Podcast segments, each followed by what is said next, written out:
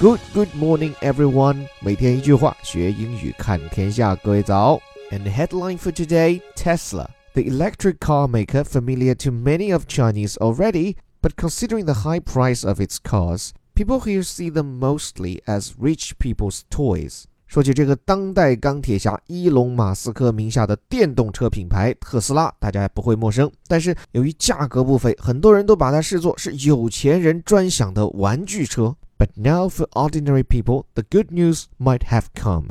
不过现在对于中国普通的工薪阶层来讲，好消息来了。我们来看一下《华尔街日报》的报道：Tesla reveals time frame for China factory，说特斯拉就在中国建厂这件事情是给出了大致的时间表。我们看里面的几个表述：Tesla reveals，reveal means disclose。Or release 表示的就是揭示、揭露，这是一个常见词啊。我们提倡的学习方法就是类似表达串在一起来记啊，比如说什么 disclose 啊、reveal 啊、uncover 啊、unveil 啊、indicate、show 啊这种类似的表述都可以把它记在一起。这里面 time frame frame means the main structure of an object or a main idea。这个 frame 用来描述一个物件的时候，往往就指的是它的框架。对了，不是最近手机都推行全面屏吗？很多人都说手机的这个框架就要取消掉了，所以一种说法就叫做 frameless phone，就是这个 frame 加上 less，表示的就是没有边框的。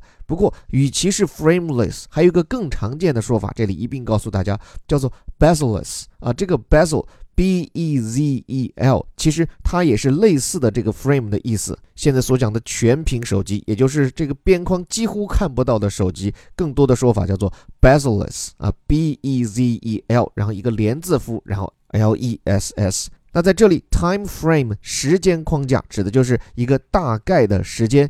是什么事情呢？For China factory，就是在中国投资建厂的事情。来看具体正文：Tesla indicated it plans to make cars and sport utility vehicles in China in about three years as part of a bid to make the pricey electric vehicles more appealing to local buyers。 首先特斯拉表示啊，他打算三年内在中国投资建厂造车，为的就是赌上一把，要把自家的电动车价格降下来。以吸引当地消费者。我们挨个来看，Tesla indicated 这个 indicate 就呼应了前面的 reveal，表示的就是他指出、他说明。事实上呢，是 Tesla 的老大 Elon Musk 在一个面向分析师的电话会议上他透露的。所以这里 indicate 指出后面其实是一个从句 indicate that，只不过忽略了后面这个虚词。说什么呢？It plans to make cars and sport utility vehicles in China。它准备要生产两种车，一个呢。是轿车 cars，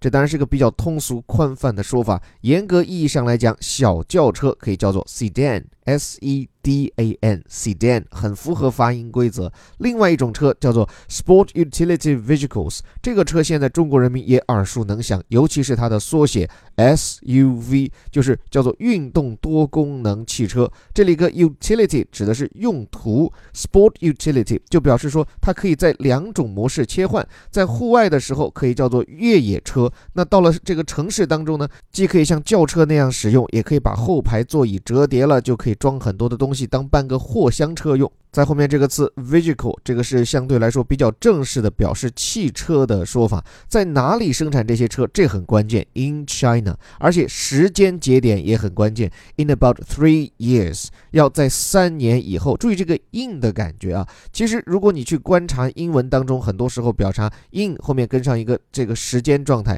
其实它往往不是说在这个时间以内，而是说要到了那个时间节点的时候。如果说他要强调说是这时间段。以内，比如说不到三年，我可能就把它盖好了。一般会说成是 within。而这里这个 in about three years，你可以把它翻译叫做三年以后，或者说就是需要三年时间啊。这个细节大家要关注。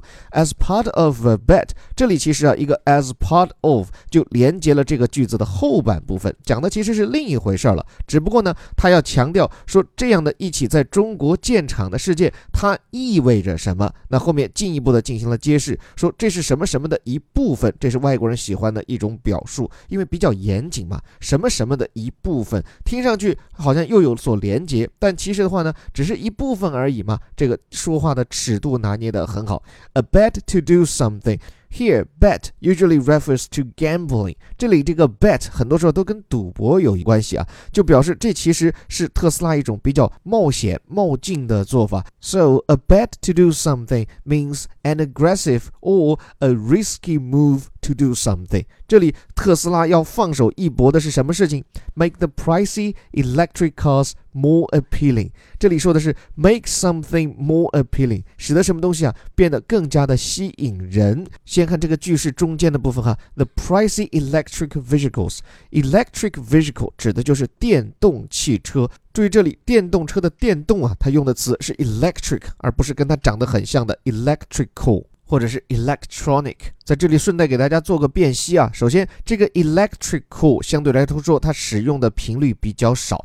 电动汽车一般都叫做 electric car，很少，我至少是没有看到过 electrical car 这样的说法。另外呢，就是 electronic 这个词，它其实指的是电子，而不是电动。也就是说，它的运作模式并不是插上电，然后这东西就动起来，而是更加微观的电子层面的活动啊。如果你和我一样啊，这个讲的不明觉厉，那其实你就想，如果是这种半导体啊，跟电脑呀、什么电器元件有关系，那个叫做 electrical。但是，一插上电就动起来的那些玩意儿，都叫做电动的 electric。就像这里的电动汽车 electric car。回到原文，这些电动车它原本被贴上的标签是什么呢？pricey 这个词很好认嘛，就是 price 价格加上一个 y，有价格的其实就是的价格贵的。它跟 expensive almost the same meaning，but the reason we choose pricey instead of expensive。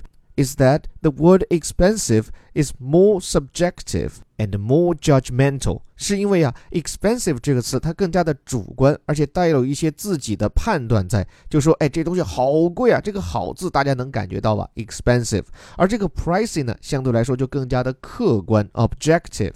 所以中文表述里面，大家也能积累类似语感。你说这个价格昂贵，这听上去就含有主观判断；而如果你说它是定价属于高端，这听上去就比较客观了。就像这里这个词 pricey，那么要让这些定价很贵的电动车干嘛呢？More appealing to local buyers，be appealing to someone，表示的就是受到谁的欢迎，更加能吸引到谁，means be more attractive。那这条新闻英语部分倒不是很难，之所以摘出来讲，因为我觉得能够小中见大，说明一些问题。先从特斯拉这边来讲，虽然 Elon Musk 的发家路线就是先让有钱人为这些最新技术买单，让公司可以很快搞起来，但我觉得这位有情怀的企业家他志不在此，从根本上他还是希望造出能够让普通人能够享受得起的电动汽车，也是奔着这个目标，特斯拉这两年最大的举措就是造出廉价版的电动车，特别是 Model S。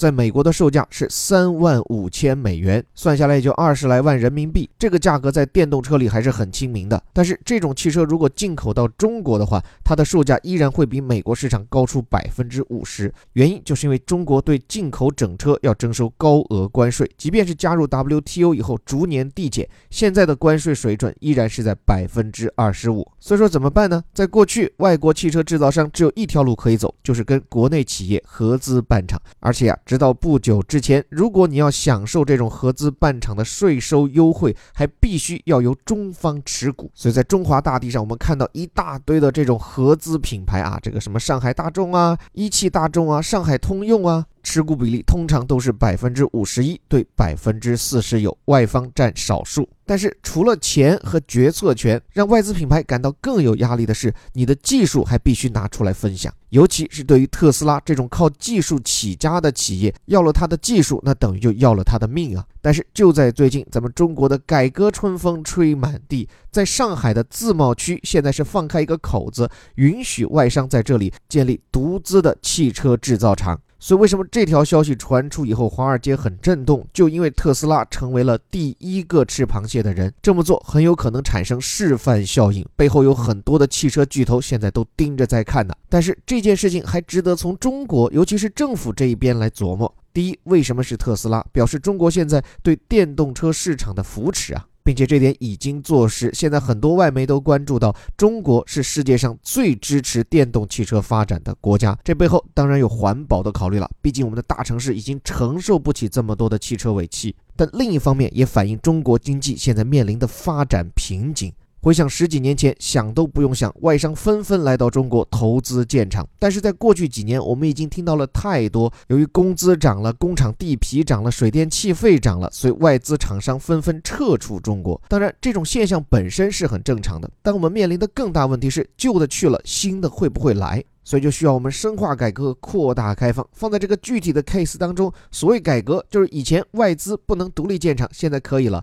以前外资不能在合资厂当中占多数股，现在也可以了。所谓的开放，就是以前进口要征这么高的税，现在可能会降低或者变着法子不征了。以前对这种进口电动车设这么高的壁垒，现在想的法子也可能不设了。当然，有人就此就会讲了：如果说真的这些高大上的外资品牌进入，会不会对我们的民族品牌产生重创呢？那我倒是提醒各位回忆一下，进入 WTO 这十几年，中国对什么产业保护力度大？汽车，对不对？但是结果偏偏却是这些躺着都能挣钱的合资厂商当中的中方厂家，你看哪一家在这种保护政策当中真正形成了自己的核心竞争力？一汽大众，我们记得是大众；上海通用，我们记得的是通用；广汽丰田，有谁能记住广汽？所以我们就看到，过度的保护就意味着过度的溺爱，对于整个产业的发展反倒是不利的。所以，对于这起事件，我认为后续的观察倒是，中国政府会不会在汽车行业进一步的引狼入室，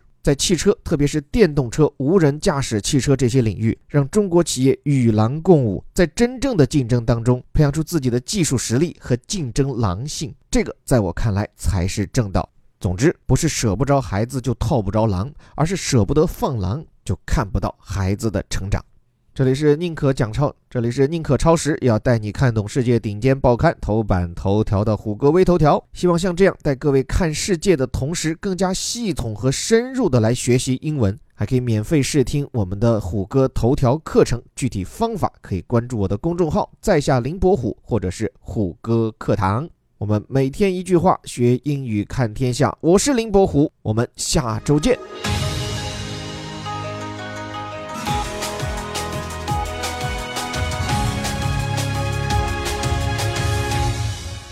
Tesla reveals time frame for China factory. Tesla indicated it plans to make cars and sport utility vehicles in China in about three years as part of a bid to make the pricey electric vehicles more appealing to local buyers.